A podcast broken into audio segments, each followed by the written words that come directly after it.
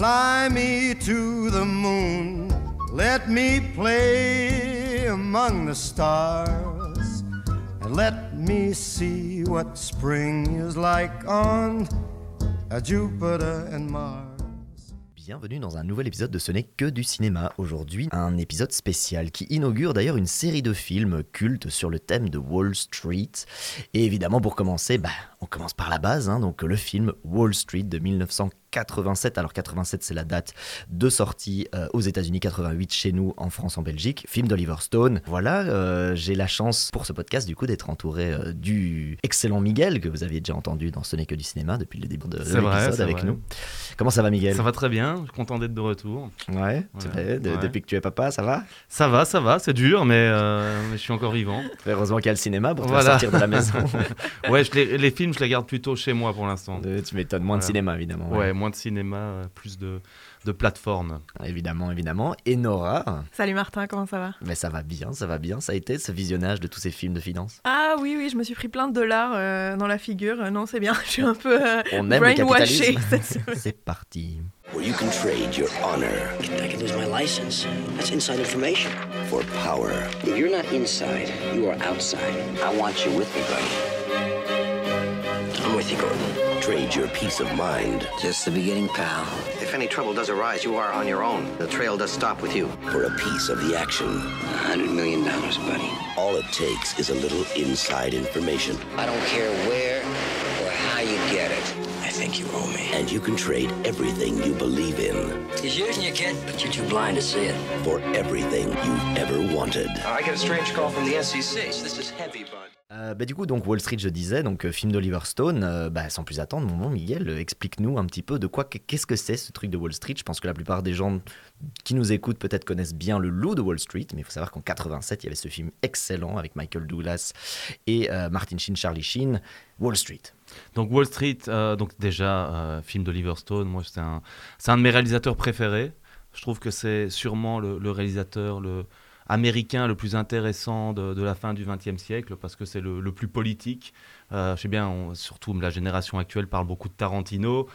Euh, je pense que voilà, on donne pas assez de crédit justement à Oliver Stone qui a fait quand même des films canons. Euh, bon, celui-là, Wall Street, il arrive après Platoon et il reprend Charlie Sheen qui avait été également la star de Platoon. Il ajoute son père aussi, Martin Sheen, qui joue son père dans le film. Mais c'est pas anodin parce que c'est un film en fait qui est un peu un hommage au père d'Oliver Stone qui était lui-même en fait courtier en investissement euh, à Wall Street, donc stockbroker. Voilà.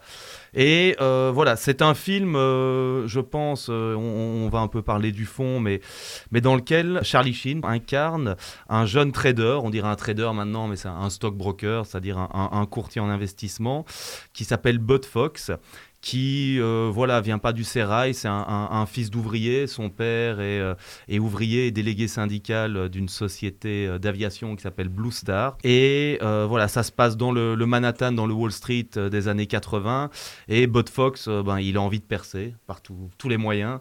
Et la, grande star de, de, Wall Street à ce moment-là, c'est un personnage qui est joué par Michael Douglas qui s'appelle Gordon Gecko qui est sûrement l'un des meilleurs méchants euh, de toute l'histoire du cinéma. personnage fictif, hein, j'ai vérifié. ouais. Tout à fait. Et, euh, et Yvon qui va essayer d'approcher de, de, ce Gordon Gecko euh, pour en faire un, peut-être euh, voilà, un client, un partenaire, il sait pas trop, mais il arrive à avoir un rendez-vous avec lui et euh, il le tuyaute, comme on dit, sur cette compagnie Blue, Star dont son père est délégué syndical, en lui filant ce qu'on appelle une information privilégiée.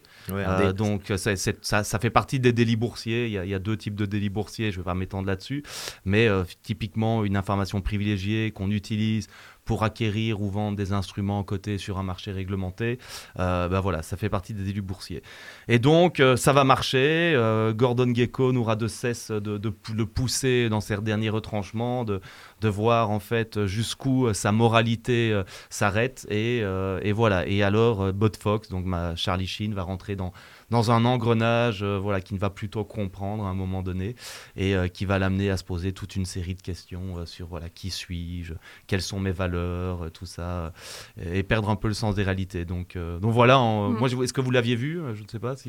Moi, je l'avais pas vu. C'était la première fois que je le regardais. Je connaissais les autres films blockbusters qui sont sortis après et qui, en fait, on se rend compte, sont très inspirés de ce premier film-là. je l'ai trouvé excellent parce que c'est un film assez sombre au final. On découvre un peu l'envers de Wall Street et de ce, de ce monde parallèle, j'ai presque envie de dire. et on, suit un peu l'ascension de, ce personnage que tu as très bien décrit. Mais donc, du coup, je, trouvais que Michael Douglas est au, sommet. Je trouve que c'est un excellent rôle et il fait vraiment peur. Et puis, son personnage est très bien animé, je trouve, très bien amené. D'abord, on voit, on entend juste sa voix. On, voit plein de gens qui rentrent dans son bureau et puis on le découvre un peu plus tard.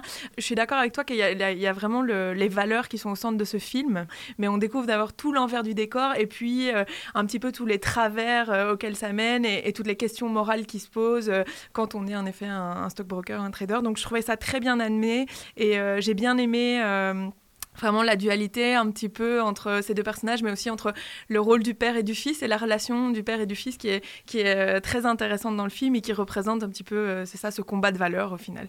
Euh, est-ce qu'on peut tout, tout accepter et tout faire pour accéder au succès et que veut dire le succès? C'est la grosse question que pose le film et donc j'ai beaucoup aimé, j'ai beaucoup aimé ce film. So tell me, Gordon, when does it all end, huh? How many yachts can you water behind? How much is enough? It's not a question of enough, pal. It's a zero-sum game. Somebody wins, somebody loses. Money itself isn't lost or made, it's simply uh, transferred from one perception to another. When is it enough, quoi? Quand est-ce que c'est assez? Combien de jets as-tu besoin? Euh, De yachts. Euh, tu vas de yachts, de jet ski, etc.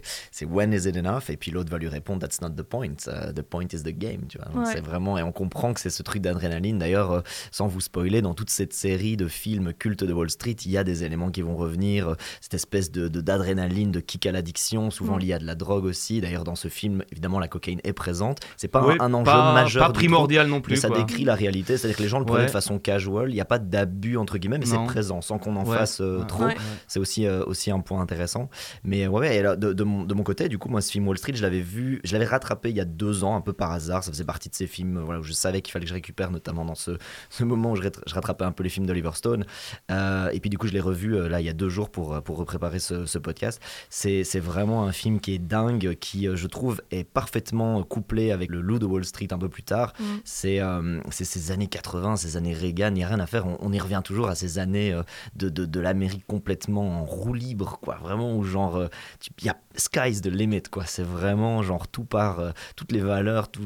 Il y a que la greed qui compte, quoi. Greed is good. Enfin, il y a un moment donné dans le film un speech sur greed is good. The point is, ladies and gentlemen, that greed, for lack of a better word, is good. Greed is right. Greed works.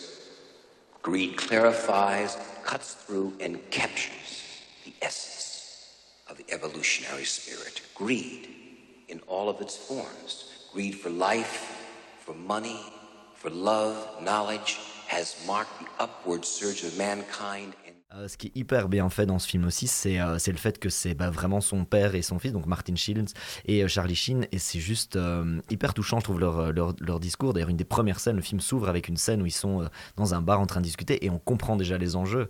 Il y en a un qui est vraiment sur, voilà, qui, qui est, comme tu disais, travailleur dans l'aviation, syndiqué, ce qu'on appelle un, col bleu, du coup, et, et l'autre qui évidemment rêve d'une vie de trader, d'argent, de mettre bah, son daron à l'abri un petit peu, mais évidemment en, en, allant complètement fourvoyer ses valeurs.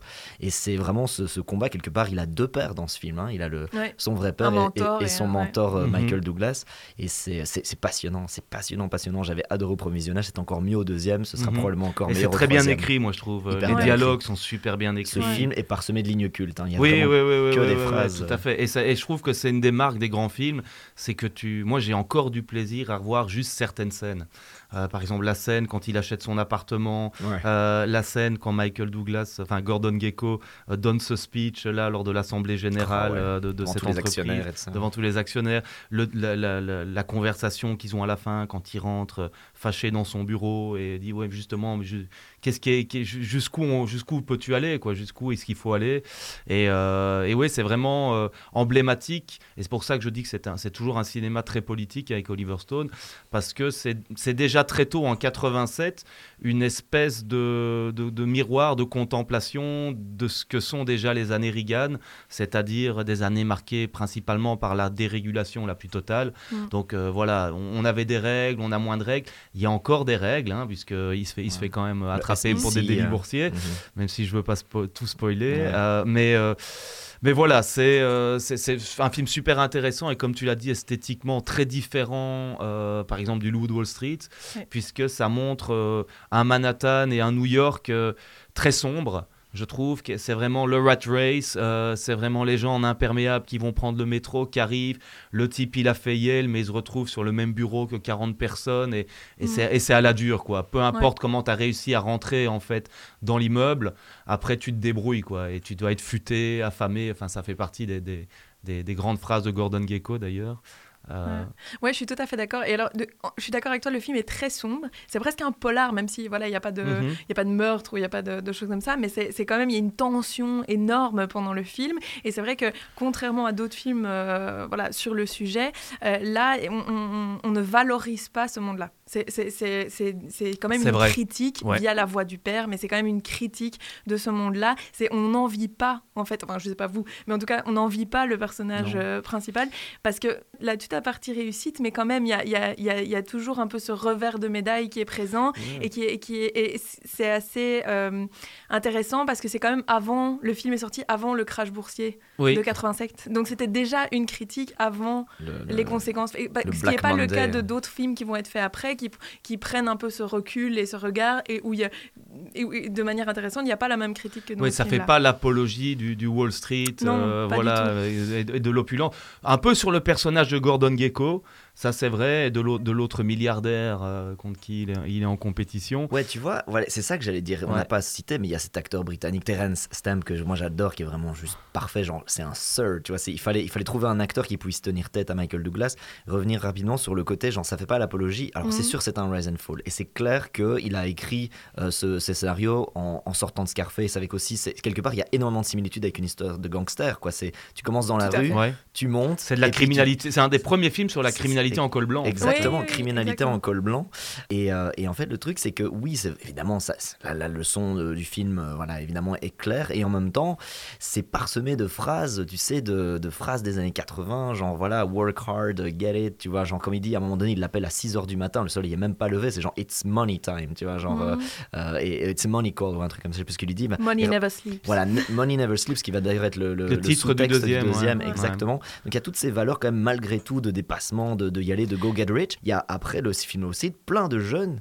Il y a eu plus de jeunes qui ont des cohortes qui ont débarqué sur les, dans les bureaux parce qu'ils avaient envie d'être euh, Gordon Gecko ou en tout cas Bud Fox. C'est la même chose, on en parlera avec American Psycho. Hein, euh, il y a des. des les, euh, voilà, la routine de, de, Bates. Il y a plein de choses ouais, qu'on voit encore sur les réseaux sociaux. Il y a encore des, des gens qui font ça. Mais, d'ailleurs, je vais me tirer une, balle dans le pied parce que je suis pas d'accord avec toi. Mais bon, pour l'anecdote, apparemment, le film était montré dans les écoles de commerce, etc., comme un exemple. Donc, du coup. exemple de ce qu'il faut pas faire Non, de ce ah qu'il faut faire. Ouais, Donc, oui, mais de, ce qu'il faut faire, parce que, parce que ça, parle, ça parle avant tout de criminalité en col blanc, d'abus de marché, et le type se fait choper. Quoi. Donc, il y a, y a, je pense, et surtout, c'est un, un, très bon exemple justement de ce qu'il faut pas faire. Ouais, mais je crois que c'était aussi comme euh, apparemment c'était montré dans les écoles de bah, commerce comme allez un petit peu euh, bah, l'exemple c'est comme si oui, mais si tu vois Scarface, est-ce que ça te donne envie de faire du trafic de cocaïne C'est une question. Ah, je ne sais pas.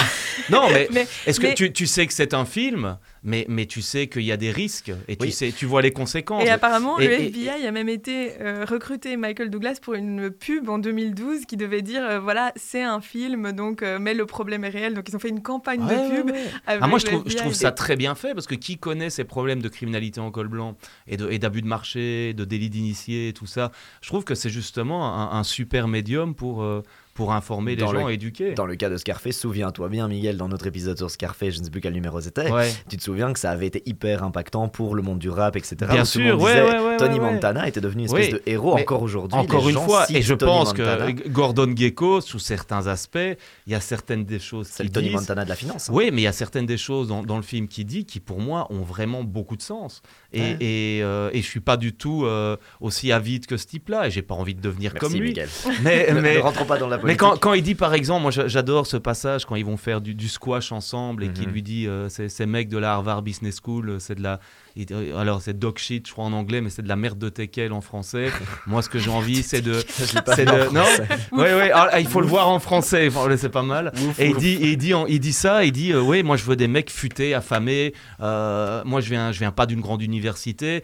Et donc, c'est vrai que quand tu viens du monde des universités, qui est très, un peu très élitiste et tout ça, et que tu arrives dans le monde de la finance, qui est aussi très élitiste, et que tu vois qu'il y a la grande star de Wall Street, c'est pas un type qui est, qui est bien né, c'est un type qui s'en est sorti tout seul il y a aussi un, principe de méritocratie, je trouve que le film restitue très bien mhm. et qui est, assez intéressant. Ouais, ouais de, méritocratie pour des, pour des menteurs. Euh, ouais, ouais, oui, et c'est des escrocs. oui, oui. Mais, mais, mais, mais alors, il, joue, il joue avec le système, quoi. Et c'est euh, et c'est sur le capitalisme aussi. C'est une vraie critique du capitalisme. Ça, des dérives, en tout cas, du capitalisme. dérivé euh, en dehors du film. I've been in this business since 69. Most of these Harvard MBA types, they don't add up to dog shit. Give me guys that are poor, smart, and hungry, and no feelings. You win a few, you lose a few, but you keep on fighting. And if you need a friend, get a dog. J'avais une petite anecdote pour vous. Est-ce que vous saviez euh, quels étaient euh, les autres acteurs qui étaient pressentis pour, euh, pour le rôle Et pour tous les rôles d'ailleurs? Ah non. J'ai trois anecdotes. J'imagine Tom Cruise. Ouais, alors Tom Cruise, évident. D'ailleurs, je trouve que c'est hyper flagrant quand, quand on voit, quand on voit Charlie Sheen, du coup. il, ressemble, il y a des fois, il y a des plans, je dis, ça pourrait être Tom Cruise, Jerry Maguire, même tête. Je te jure, je voyais la tête. Donc, évidemment, il était pressenti. Finalement, il s'était déjà engagé. donc, Oliver Stone s'était déjà engagé avec, avec Charlie Sheen et du coup, euh, Oliver Stone lui remettra la, lui, fera le, JFK un peu plus tard. Euh, non, non, euh, pas le JFK, pardon, le Born on the Force of July avec Tom avec Cruise, Tom Cruise quelques années plus tard. Ouais, pas, très, pas très longtemps après d'ailleurs. Justement, exactement. Deuxième casting, casting What If, le rôle du coup euh, porté par Michael Douglas. Vous voulez la petite anecdote À cette époque-là, Michael Douglas n'est pas tellement, tellement encore établi, et surtout, il a une réputation d'être plutôt pas un bon acteur. Mhm. Donc les producteurs avaient dit à Oliver Stone, euh, franchement, Douglas, euh, non, il sait pas jouer, ça va pas y aller. Il était surtout connu comme producteur. Et Exactement. Il a fait Volotine d'un nuit de coucou. C'est plutôt un producteur qu'un ah. acteur, donc il faut pas le prendre, blablabla. Et donc ils avaient pressenti un autre acteur à l'époque Richard Gere. Ah ouais, il aurait pas été trop mal, je trouve. Oh non ah, Michael Douglas est, C'est un gentil Richard Gere, tu vois. Ouais, il est pas, c'est pas un, c'est pas un excellent acteur. Ouais, oui. Non, c'est vrai que Michael Douglas est juste parfait. C'est le genre de rôle, tu sais pas imaginer quelqu'un d'autre euh, a posteriori. Il joue le, rôle du requin euh, trop bien. Moi, je trouve, ouais, effectivement, trop trop gentil. Après, voilà, je, je connais pas parfaitement la carrière de Richard Gere, mais j'ai l'impression de n'avoir jamais vu ce mec dans un rôle un peu avec des dents, tu vois. j'ai pas l'impression non plus. Toujours un peu comme ça. Troisième, troisième euh, casting, et ça c'est hyper hyper intéressant. C'est pour le rôle du père. C'était pas forcément Martin Sheen qui allait jouer le père. Il y avait le choix avec un énorme acteur. Al Pacino? Jack Lemmon. Ah, et, on a, et en fait, c'est Charlie qui a décidé. Euh, Oliver Stone a demandé à Charlie est-ce que tu veux jouer entre Martin Sheen et Jack Lemmon? Et il a choisi son padré. Je suppose pour euh, avoir la paix lors du repas de Noël. je ne peux pas dire je le prends pas. Pouvoir manger la dinde tranquillement. complètement, complètement. Voilà, ça c'était pour euh, les castings What If. Maintenant, petit tour de table, vos votre scène ou vos scènes préférées, si vraiment on ne pouvait pas choisir, le, le, truc qui est marquant, les scènes à regarder, à la limite, si les gens qui nous écoutent n'ont pas le temps de voir le film, qu'est-ce qu'il faut taper sur YouTube comme scène à voir? Alors moi je vais parce que j'imagine que vous allez citer euh, sûrement d'autres scènes que j'ai en tête, mais moi je, trouve que la scène où il achète son appartement, euh, elle me reste parce qu'il y a cette musique des, des Talking Heads, euh, This Must Be the Place, que je trouve parfaite à ce moment-là. La bande son elle est pas trop mal, mais cette chanson elle reste et, et voilà, je trouve que le moment où il achète son appartement, il faut se dire on doit être en 86 à New York et il achète un un truc qui doit faire peut-être 150, 200 mètres carrés et il achète ça 950 000 dollars. Donc on se dit déjà euh, au standard bruxellois d'aujourd'hui, bah tiens, bah, c'est un prix, un prix d'aujourd'hui ça en fait, man. C'était en 86 à Manhattan. J'ai regardé l'inflation, on peut faire x 1,5 entre les sommes qui sont citées en 87, tu fais x 1,5. Ouais, pour l'immobilier beaucoup plus. l'immobilier probablement plus, mais en termes de dollars, les dollars prononcés à cette époque sont à 1,5. Et toi, Nora euh, Non, moi j'ai beaucoup aimé les dialogues entre le père et son fils. D'ailleurs, quand il lui explique euh, ce qu'il fait et que l'autre, enfin, son père lui répond Ouais, you're a salesman en fait. Ouais, c'est ça, ouais. Arrête de, juste arrête de le vendre. non, non. Donc, ça, j'ai beaucoup aimé. Et puis, j'adore leur scène de dispute en fait, où, où, le fils répond aussi There is no nobility anymore of being poor. Parce que tu as le père qui représente aussi ce, travail, ses valeurs, voilà, son attachement à, son entreprise et le fait qu'il veut faire du bon boulot. Et puis, j'ai beaucoup aimé ce dialogue et cette dispute qui est hyper poignante, je trouve, et qui représente en fait la dualité euh, entre les valeurs et puis pas du gain, quoi. C'était aussi une de mes scènes préférées, c'est la scène où, justement euh, père et fils présentent le deal à tous les tous les gars, euh, voilà, entre, entre les, les syndicats, euh, la, directrice, machin, de l'entreprise, et qu'en fait, ils sont tous plutôt chauds du deal qui est présenté par, par Michael Douglas, sauf le padré qui parle en dernier, et qui est là, en plus, il, utilise une métaphore égyptienne en disant, voilà, c'est de la... Enfin, depuis la nuit des temps des pharaons, il y a toujours eu des mecs qui se sont pointés comme sauveurs alors qu'ils n'en ont rien à faire de votre histoire, ils veulent mmh. juste faire de la thune un max, et du coup, ils s'engueulent, et il y a d'ailleurs cette scène qui est un peu, moi je trouve, qui brise un peu le rôle, où on se demande si c'est pas euh, pas un réglage de compte entre père et fils, mais tu sens que dans les phrases, il y a probablement des choses. Euh, euh, je trouve que la scène est particulièrement forte et on se demande s'il n'y a pas une sortie de rôle un petit peu. Mais je pense que c'est un, film Parce aussi. que c'est très dur ce que les, ce qui se disent les deux. Hein. En, t'écoutant parler, est-ce que c'est, je me souviens d'avoir vu une interview de, je crois, d'Oliver Stone à ce moment-là, qui dit que Charlie Sheen, en fait, son premier grand rôle, je crois, c'est Platoon.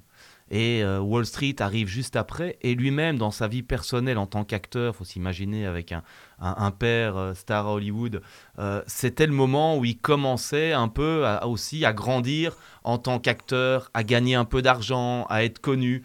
Et finalement, ce personnage de Bud Fox, il a aussi une, ascension comme ça vers, vers le haut, vers toujours plus d'argent, des nouvelles choses qui arrivent.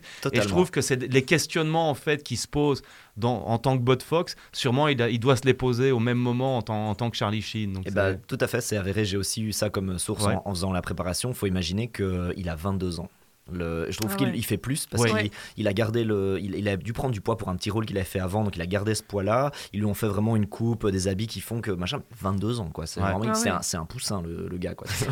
et euh, non, c'est fort, c'est très très fort. Et t'as raison que c'est exactement, il y a un parallèle entre sa, sa, carrière qui démarre et le fait qu'il probablement il deviendra euh, plus connu que son père. Et les conflits, et les conflits avec son père aussi qui peuvent émerger à ce moment-là. On dit dépense pas tout ton fric, euh, garde-en. Moi, ça garde les pieds sur terre. Garde les pieds sur terre. Moi, ça fait 30 ans que je suis acteur. Euh, les carrières, c'est pas comme tu crois. Tout ça. Donc, c'est ouais, c'est, c'est, un très très bon parallèle euh, et, et, tant mieux pour le film d'ailleurs. Est-ce que vous voulez une anecdote à laquelle vous n'êtes absolument pas préparé? Oui, vas-y. Surprends-nous. La machine automatique à faire des sushis. Mhm a été en rupture de stock pendant les deux ans qu'on suit la sortie du film. C'est pas vrai. Et au moment du film. Mais je me suis dit d'ailleurs en le regardant, tiens, il y a une machine à sushis. Cette machine à faire des sushis est absolument énorme. Je veux ça à la maison. Et mais par contre, c'est extrêmement difficile à trouver. Enfin, en tout cas, à l'époque, ça a été en rupture de stock. Et autre chose, le méga euh, téléphone avec la petite TV que Michael Douglas lui montre, c'était un prototype à l'époque d'un truc. C'était la NASA, le truc. Quoi. Ah c'était, pas du tout une technologie à la norme à cette époque-là. Ah. C'est vraiment, il ne devait en exister existait trop aux États-Unis et, le, Oliver Stone allait les chercher. On est presque dans un objet futuriste à cette époque-là. d'ailleurs, ce truc n'a pas vraiment. Et c'est drôle d'ailleurs de voir la salle de marché, en tout cas la salle dans laquelle il travaille. Avec les gros ordi. Voilà, c'est des bottins, c'est des téléphones. On voit qu'il y a déjà de l'informatique, il y a des chiffres qui circulent et tout ça.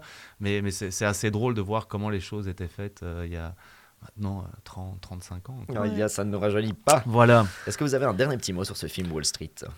Bah, moi, je, je, recommande vraiment à tous ceux qui l'ont pas vu, euh, je crois aux plus jeunes, euh, vraiment de se précipiter sur ce film, euh, parce que c'est vraiment un très très bon film à rattraper, et, et plein d'enseignements, et, et, très moral au, au fond.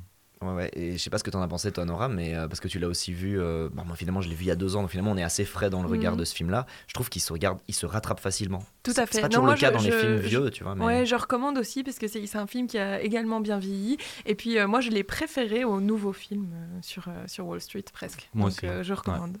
Eh ben, excellent les petits amis. Eh ben, en tout cas, c'est tout pour nous. Merci de nous avoir écoutés pour ce petit épisode spécial Wall Street hors série, le premier d'une euh, longue liste. On verra combien de films on va couvrir dans, cette série-là. Euh, en tout cas, si vous avez des recommandations de films Wall Street que vous adorez, n'hésitez pas à nous le dire sur notre Instagram. Ce n'est que du cinéma. Et puis, si ce podcast vous plaît, parlez-en autour de vous. Nous, ça nous fait hyper plaisir. Ça nous donne plein de force pour continuer. Et les copains, ben, on se retrouve euh, très très bientôt. À très vite. Salut. Ciao, ciao. Thank you very much.